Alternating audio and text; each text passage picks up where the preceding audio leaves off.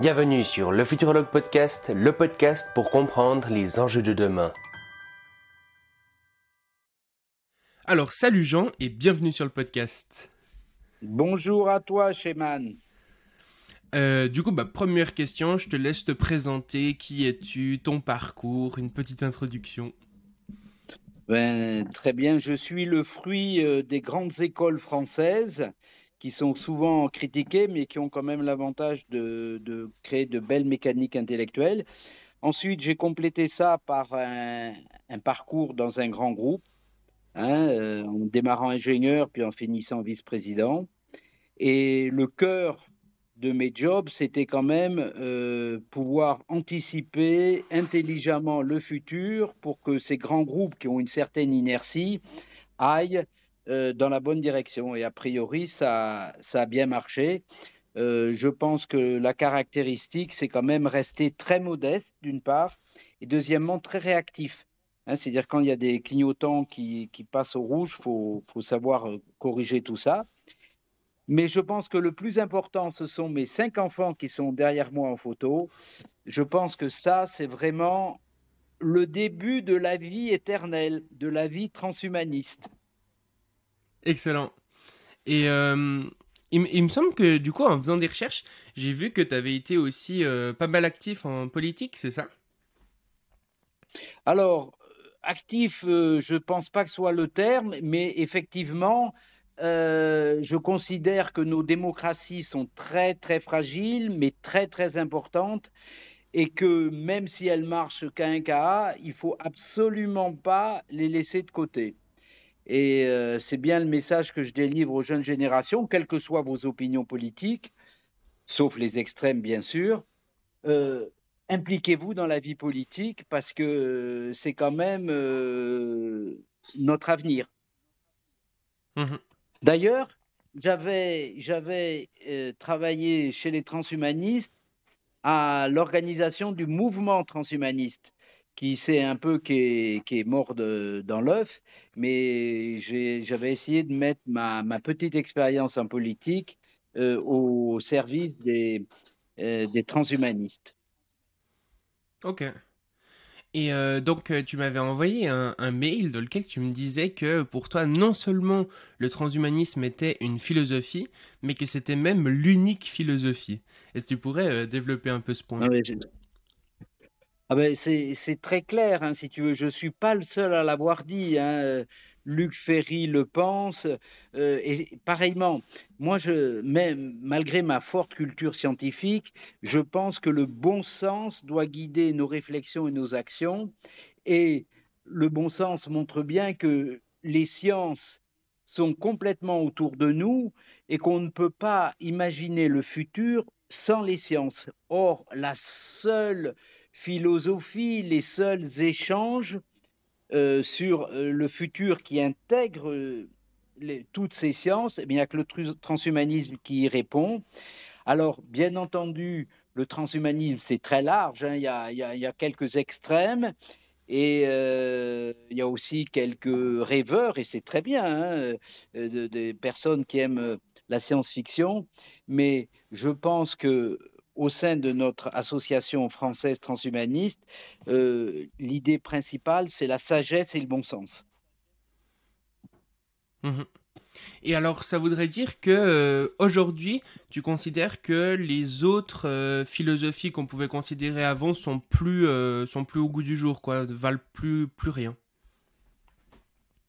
Alors non, non, parce que l'histoire a un poids très important dans notre présent, mais aussi dans le futur. Donc, il faut absolument pas jeter euh, les philosophies euh, passées.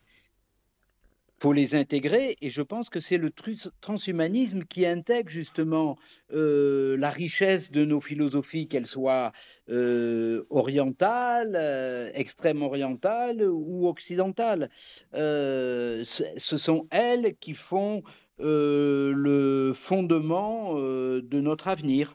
Mais l'avenir, si on veut euh, l'anticiper, je pense qu'il n'y a que le transhumanisme qui peut nous y aider. Et je répète bien, je ne suis pas le seul, il y a beaucoup de philosophes qui partagent ce point de vue.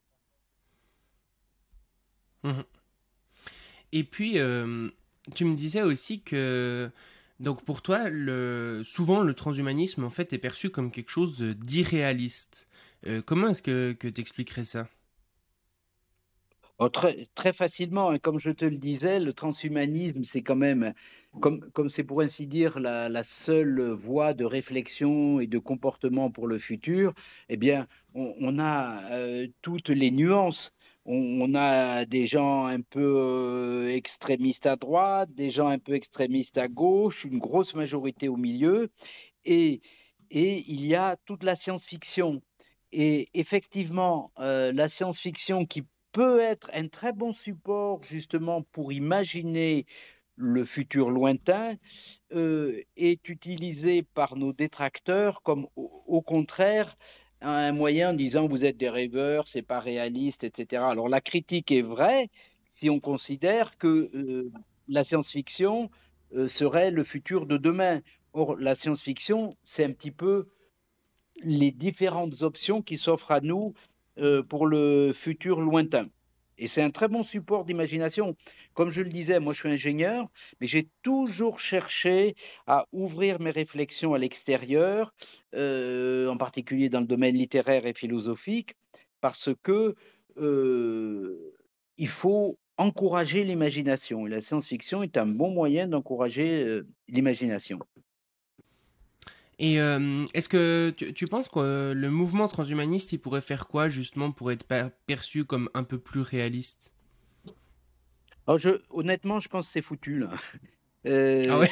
L'image est mauvaise. Euh, seul le temps pourrait arriver à corriger cette mauvaise image, mais je, je pense que probablement euh, si on veut améliorer euh, l'image du transhumanisme, il faudrait une espèce de refondation, trouver un autre mot, un autre terme et bien clarifier euh, ses principes, ses objectifs. je pense qu'il faudrait refonder. Mais là, là aujourd'hui, en l'état, l'image est quand même très, très dégradée, malheureusement. Et malgré tout ce qui est fait, hein, malgré toute la sagesse de beaucoup de personnes, quand on voit que que les patrons de Google se disent transhumanistes et qu'ils investissent énormément dans la recherche médicale à travers Calico, c'est vraiment euh, c'est remarquable. Hein. Euh, hmm. je, pense que c'est pas irréaliste de dire que le cancer ou certaines formes de cancer sera euh, guéri très prochainement et ce grâce à Google. Peut-être pas grâce à Calico, hein, parce que la démarche scientifique de Calico est beaucoup trop lourde Hein, les, chercheurs de Calico veulent reprendre la science à la base et tout reconstruire. Je pense probablement, et je ne suis pas le seul non plus à penser ça, que euh, c'est surtout les moyens numériques euh, qu'on a à notre disposition aujourd'hui qui permettront euh, de, de, battre le cancer. Et je pense que très rapidement, on aura un certain nombre de cancers qui seront traités correctement grâce et pas uniquement, bien sûr. Hein, j'ai horreur des, des, approches manichéennes, mais grâce en partie à tous les calculs numériques et, et le démontage euh, de tous les gènes, avec bien entendu euh, tout ce qui est euh, essais cliniques et, et, traitements dans les hôpitaux. Donc ça, c'est, à mon avis, une information importante pour tes auditeurs. Je pense que dans les changements importants qui vont intervenir à court terme, le traitement du cancer est une des, belles, belles solutions et grâce, grâce au transhumanisme. Ok. Et euh, tu me parles aussi souvent de prospective. Est-ce que tu pourrais expliquer un peu euh, ce que c'est ce terme et puis à quoi ça sert? Ah ben c'est, comme je le disais en introduction concernant ma carrière, c'est l'élément clé, euh, je dirais, euh, du développement euh, des sociétés essentiellement occidentales. On peut se poser la question sur la société chinoise, hein, puisque le Parti communiste chinois a de grosses équipes de plans, et je pense qu'ils ont su évoluer positivement euh, en faisant en sorte que ce ne soit pas quelque chose de rigide, le plan, euh, mais plutôt des grandes orientations. À noter aussi qu'en France, il y a un haut commissariat au plan qui a été créé récemment hein, par le président Macron, à la tête duquel il y a, il y a François Bayrou, et qui réfléchit justement au futur. Alors qu'est-ce que c'est la prospective? Une entreprise, c'est comme un immense paquebot, c'est très long à lui faire changer de cap. Donc il est important de savoir le cap qu'on veut atteindre, et puis il est également important que ce cap soit périodiquement et très fréquemment vérifié pour se rendre compte si on reste dans l'axe ou si on s'en écarte un petit peu. Tu vois très bien que deux, deux droites qui s'écartent de quelques degrés au début, c'est pas grand-chose de les rapprocher. Par contre, si c'est quelques kilomètres plus loin, c'est énorme, voire irréaliste. Donc, la prospective dans, dans, les, dans les grands groupes, c'est la clé du futur. Alors, comme on n'est pas on n'est pas Madame Soleil, hein, euh, on n'est pas capable de dire ah demain il fera beau, etc. On, on travaille avec beaucoup, beaucoup, beaucoup de probabilités de statistiques. Donc pour être très, très succinct, en général, on a trois, trois scénarios. On a trois scénarios. Le scénario médian, euh, qui est le plus probable. Le scénario Blue Sky, tout va bien, euh, et puis on a des upsides, il y a des trucs qui viennent euh, se rajouter. Et puis il y a quand même le troisième scénario qui est le scénario crash, où il faut, si rien ne marche, que la boîte ne se casse pas la figure. Et beaucoup de gens oublient ce scénario. On a vu, c'était inimaginable quand même, l'histoire de la Covid, plus l'Ukraine qui vient se remettre par-dessus. Mais il faut savoir que probablement les groupes qui sont capables de résister, les entités qui sont capables de résister, sont ces entités qui ont un crash scénario solide en disant ben, presque tout s'effondre et on continue. Alors hmm. après ça, on a donc des probabilités. La définition de ces probabilités varie naturellement. Par exemple, pour nous, transhumanistes, euh, on aura des paramètres particuliers pour évaluer ces, probabilités. Et puis après, les groupes, ça dépend si ce sont des groupes d'électronique, des groupes énergétiques, euh, des groupes commerciaux. Euh, c'est le cœur, c'est vraiment le cœur de la prospective, c'est l'élaboration de ces probabilités en disant voilà, ça c'est le scénario le plus probable, ça c'est relativement simple. On connaît par exemple pour la France, on connaît la démographie, donc on, connaît à peu près l'augmentation euh, de la consommation par individu et pour la population globale. Donc on a une idée de ce que va être cette croissance. Cependant, il faut rajouter la probabilité d'occurrence. Est-ce qu'il ne va pas y avoir des guerres qui à ce moment-là, on, sait que la démographie s'effondre. Euh, est-ce qu'il ne va pas y avoir euh, de nouveau des guerres en matière de disponibilité énergétique? On le voit avec le gaz russe. Voilà, donc trois scénarios et puis un calcul très pointu sur les probabilités de chacun de ces scénarios. Après, dans chaque métier, euh, il faut laisser faire les spécialistes, ils sont capables de savoir euh, la démographie qu'on va avoir. Je te donne l'exemple de la démographie, mais aussi euh, le nombre de production de puits de, forage en production. Hein. Concernant le prix de l'énergie, je peux te dire que c'est impressionnant de voir les outils qui sont disponibles, puisque, pour ainsi dire, chaque raffinerie est modélisée et donc on connaît ses capacités, on est capable de savoir combien il y a de de, puits de pétrole qui vont les alimenter, et que si telle euh, zone du globe a une guerre, ben cette raffinerie va se, se fermer, ceci va tendre les prix, par exemple si c'est surtout du diesel qui va être produit, ça va tendre les prix sur ce diesel. Et ce que je disais en introduction, donc ça, c'est la première partie de la prospective. Et la deuxième partie, c'est vérifier en permanence si on ne s'écarte pas de cette courbe. Il faut savoir que le reporting conséquent sur lequel on, fait très attention, c'est un reporting trimestriel. Tous les trimestres, il faut regarder que ce qu'on avait prévu est réalisé ou l'est pas. Et si ce n'est pas le cas, il faut comprendre pourquoi et éventuellement prendre des mesures correctives. J'ai donné donc l'exemple de la santé, hein, euh, puisque tes auditeurs euh, sont intéressés par un petit peu des scoops. Donc je ne suis pas Madame Soleil, hein, on est bien d'accord. Ce que je dis, c'est avec des probabilités de succès, mais une bonne probabilité de succès concernant le, traitement de certains cancers. Le deuxième sujet, c'est un sujet technologique qui est impressionnant, et il est impressionnant de voir qu'il n'est pas euh, pris en compte du tout par les populations, c'est l'arrivée des véhicules autonomes. Les véhicules autonomes vont complètement révolutionner euh, notre mode de vie.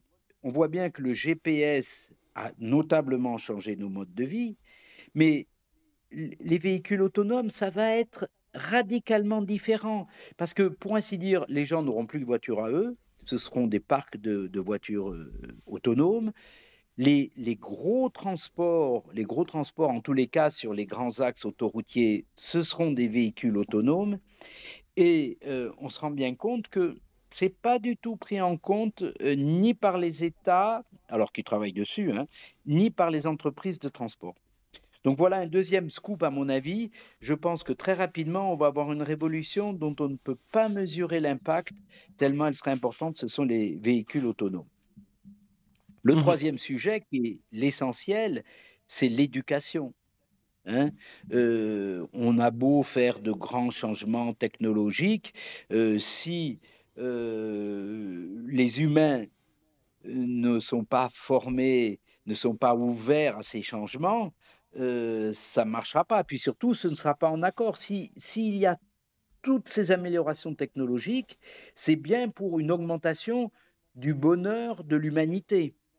Et le bonheur de l'humanité ne peut être atteint que si les gens sont conscients de ce qui se passe, et je te dis, là on, retrouve ce qu'on disait tout à l'heure, l'importance de la politique, il faut bien entendu que la politique s'occupe correctement euh, du système éducatif. Mon, épouse est, prof, et moi-même j'ai été prof en, plus de, mon job, j'étais prof dans, une grande école, dans des grandes écoles françaises, justement pour leur enseigner euh, le business et la prospective. Donc le troisième point, c'est l'éducation. C'est, à mon avis, le cœur. Euh, et il est à noter, comme les deux changements notables précédents, cancer et voiture autonome, ça ne va pas se passer brutalement. Euh, toi qui es très jeune et très branché, et j'admire ton parcours, euh, véritablement, on voit que c'est en train de rentrer progressivement dans les écoles. Chaque, élève a son, ordinateur.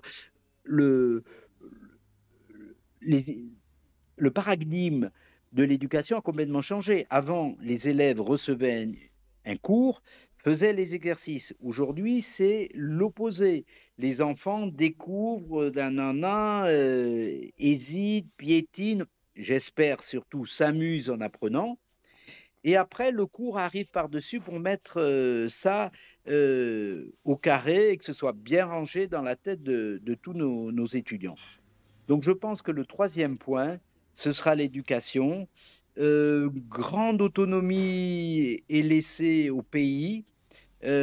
probablement qu'en France, on, a encore beaucoup de viscosité pour ces changements.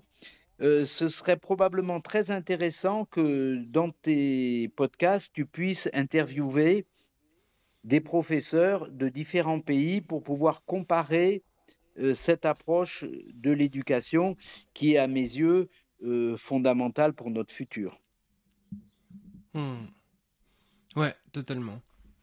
Et puis, euh, un élément aussi euh, qui m'intéressait beaucoup, c'est euh, ce que tu appelles la théorie de l'information. Est-ce que tu pourrais nous en dire plus? Alors, la prospective, c'est une des parties de la théorie de l'information, puisque, comme je le disais, mon expérience professionnelle, tu prévois l'avenir, mais tu peux d'autant mieux prévoir l'avenir que tu as beaucoup, beaucoup d'informations fiables à ta disposition. Alors, il faut savoir que la théorie de l'information a été euh, énormément euh, traitée, élaborée, développée par, euh, par Shannon, par les Américains, et que ça a été très utile dans tout ce qui est informatique, puisque le transfert d'informations d'un point A à un point B est souvent perturbé par des parasites qui fait que l'information n'arrive pas correctement à son but. Donc ça, ça a été bien traité.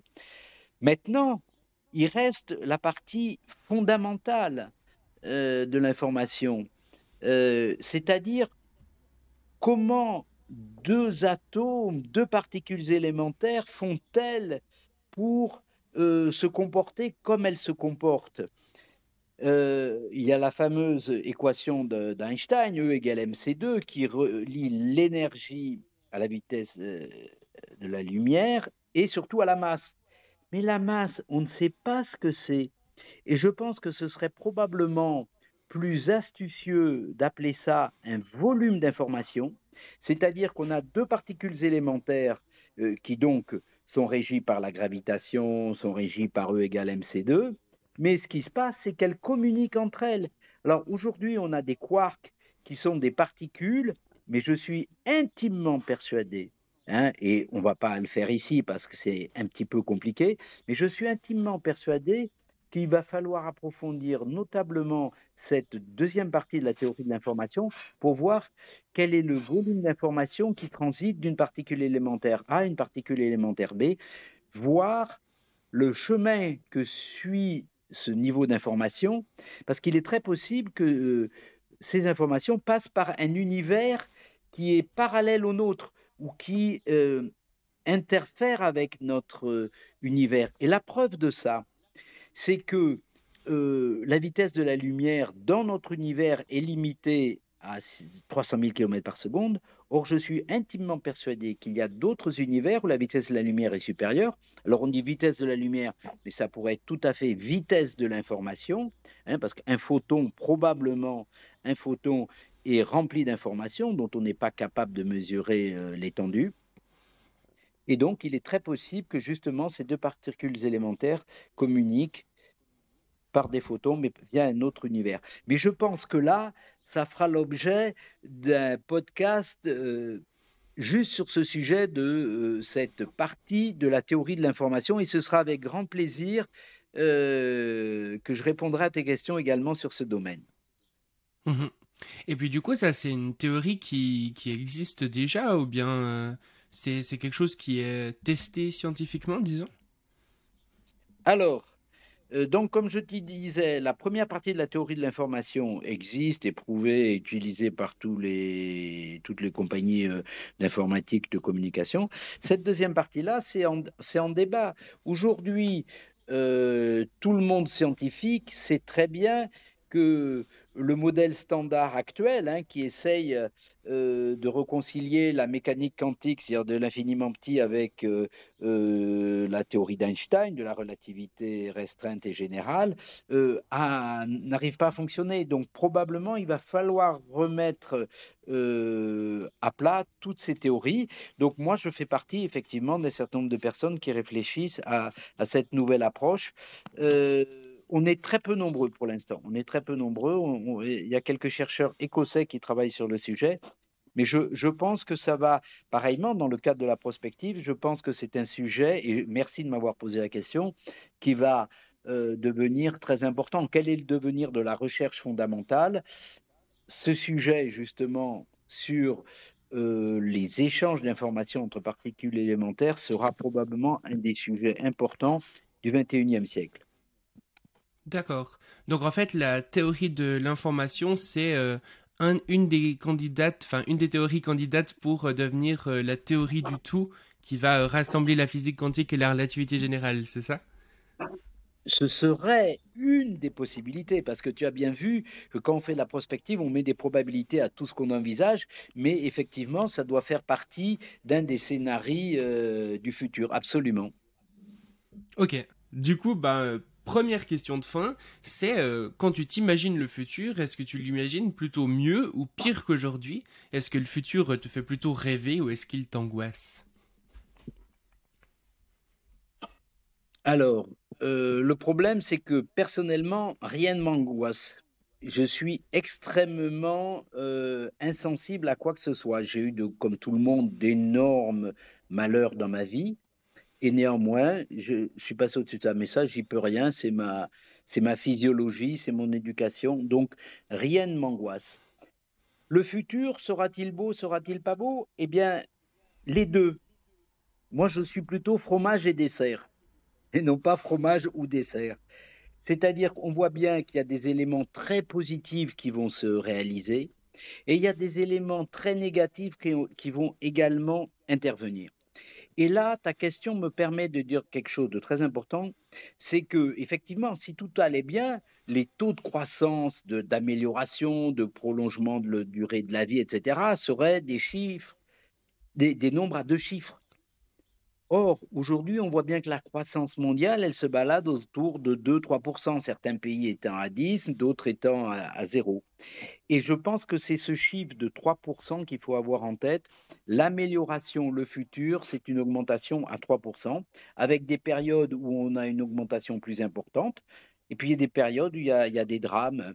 Alors, ce qui est dommage, c'est que le drame de l'Ukraine, c'est vraiment quelque chose qui est uniquement humain, et c'est dommage euh, de se rajouter des, causes humaines à, ces problèmes, sachant qu'on a suffisamment d'autres risques, comme des météorites et comme des éruptions volcaniques, sans compter, bien entendu, pour la Californie, euh, un, méga tremblement de terre en Californie, euh, avec tous les risques que ça induit pour nos civilisations, puisque euh, une grande partie euh, du génie humain est concentré aux alentours de San Francisco. Donc s'il y avait un tel tremblement de terre, ce serait effroyable pour euh, notre civilisation humaine. Voilà, mhm. donc, tu vois, c'est pas sexy mon truc, hein. C'est-à-dire, c'est pas tout beau, tout noir, c'est au milieu. Je me considère plutôt comme un sage. Voilà. Ok, magnifique. Du coup, si tu devais faire l'effort d'imaginer une sorte de futur complètement utopique, euh, est-ce que tu as un nom pour ce futur? Est-ce que, je sais pas, il y a un modèle politique, par exemple, qui te parle plus que d'autres Ou bien une valeur comme ça qui te semble vraiment importante pour un futur euh, utopique? Alors, on a déjà abordé ce, point précédemment et j'ai pas sorti le terme quand je te disais le transhumanisme, c'est foutu parce que euh, l'image est, très altérée. Euh, je, pense que probablement ce serait de l'hyperhumanisme.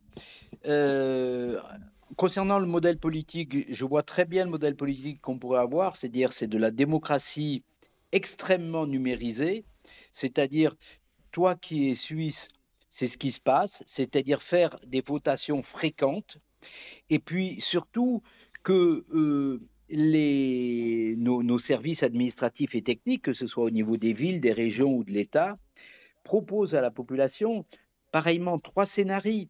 Un, scénario, on peut imaginer, bon ben écoutez, là, pour les années futures, on va faire un effort sur l'éducation, ou alors pour les années futures, on va faire un, effort sur la défense, hein, quand on voit ce qui se passe avec euh, la Russie voilà, nos services administratifs et techniques devraient faire trois scénarios, proposer trois scénarios au niveau commune, région et État, et Europe, parce que je suis un Européen convaincu. Et ce serait la population qui voterait très facilement sur, euh, sur son téléphone en disant, ben voilà, moi je préfère ça, etc. Donc tu vois une démocratie euh, numérique. Donc, mmh. euh, hyper-humanisme serait peut-être le terme qui couvrirait tout ça. Moi, je, as vu, j'ai beaucoup parlé de l'éducation. Il faut véritablement inculquer à nos enfants, à nos étudiants, la sagesse. C'est ce qui se passe dans beaucoup d'universités américaines. Euh, à un moment, j'étais en contact, je suis beaucoup en contact avec Harvard et le MIT, mais je suis aussi en contact avec Princeton pour des questions familiales, puisque une partie de ma famille qui est américaine. Et le doyen de l'université de Princeton dit euh, Moi, je vais arrêter les cours techniques parce que aujourd'hui, on ne sait pas les principales demandes, les principaux besoins qu'on aura en ingénieur ou dans n'importe quel domaine dans 15 ans. Donc ça ne sert à rien que je forme des ingénieurs aujourd'hui parce qu'ils vont être euh, opérationnels dans 5 ans et puis après ce sera fini. Il vaut mieux que je les forme à être sages, à être philosophes. Donc euh, un hyperhumanisme sage, plein de bon sens, de respect et de bienveillance pour les autres, bien sûr. Excellent. Moi, je, résume, je résumerai ça avec trois mots. Donc, hyperhumanisme, bon sens, science et bienveillance. Excellent. et puis, euh, si justement tu étais euh, sur une sorte de grand podium, comme ça, une grande scène, et puis que devant toi il y avait l'humanité entière, que tu pouvais leur adresser un message à tous les humains, qu'est-ce que tu leur dirais? Non, non, ça c'est pas mon style. C'est pas mon style. Bah, ça, ça, euh, tu vois, ça, ça, ça un peu au culte de la personnalité. c'est, ce serait pas un grand podium.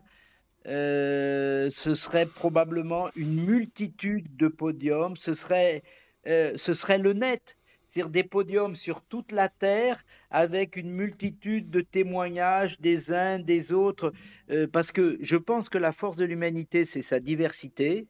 Euh, et la, grande force des sciences aujourd'hui, c'est de nous permettre de tous travailler ensemble. Regarde la chance qu'on a d'échanger. On n'aurait pas eu les sciences, on n'aurait pas pu échanger avec des points de vue différents, euh, des cultures, une histoire différente. Donc, un grand podium, non, et une multitude de témoignages euh, de, l'ensemble de l'humanité, avec beaucoup de femmes, parce que je suis très féministe, donc beaucoup de femmes ce qui est un peu une lacune des transhumanistes. Hein. Aujourd'hui, on n'a pas suffisamment de femmes euh, parmi nous. Ça apporte un éclairage différent, euh, une sensibilité différente. Voilà. Magnifique, tu portes la démocratie jusqu'au bout.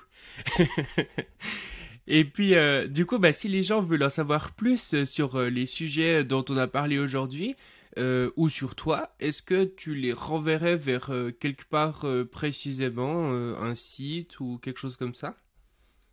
Non, je pense que rien ne remplace le contact personnalisé humain. Donc, j'ose pas dire tu peux mettre mon téléphone ou mon adresse email. Mais si, tu peux mettre mon adresse email. Hein. Vas-y, mets mon adresse email, je répondrai avec grand plaisir pour essayer de bâtir un Skype avec les gens qui pourraient poser des questions. Parce que vraiment, je pense qu'on est beaucoup plus intelligent à plusieurs. Hein. Hmm. Ok, ben alors je mettrai, euh, je mettrai ton adresse email en description. et Sheman, bravo pour ce que tu fais, hein, ton travail, ton parcours, j'en suis euh, admiratif. Bravo. Merci beaucoup, c'est gentil.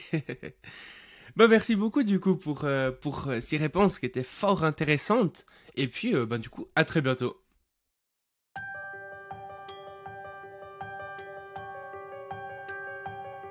Merci d'avoir écouté le Futurologue Podcast, le podcast pour comprendre les enjeux de demain.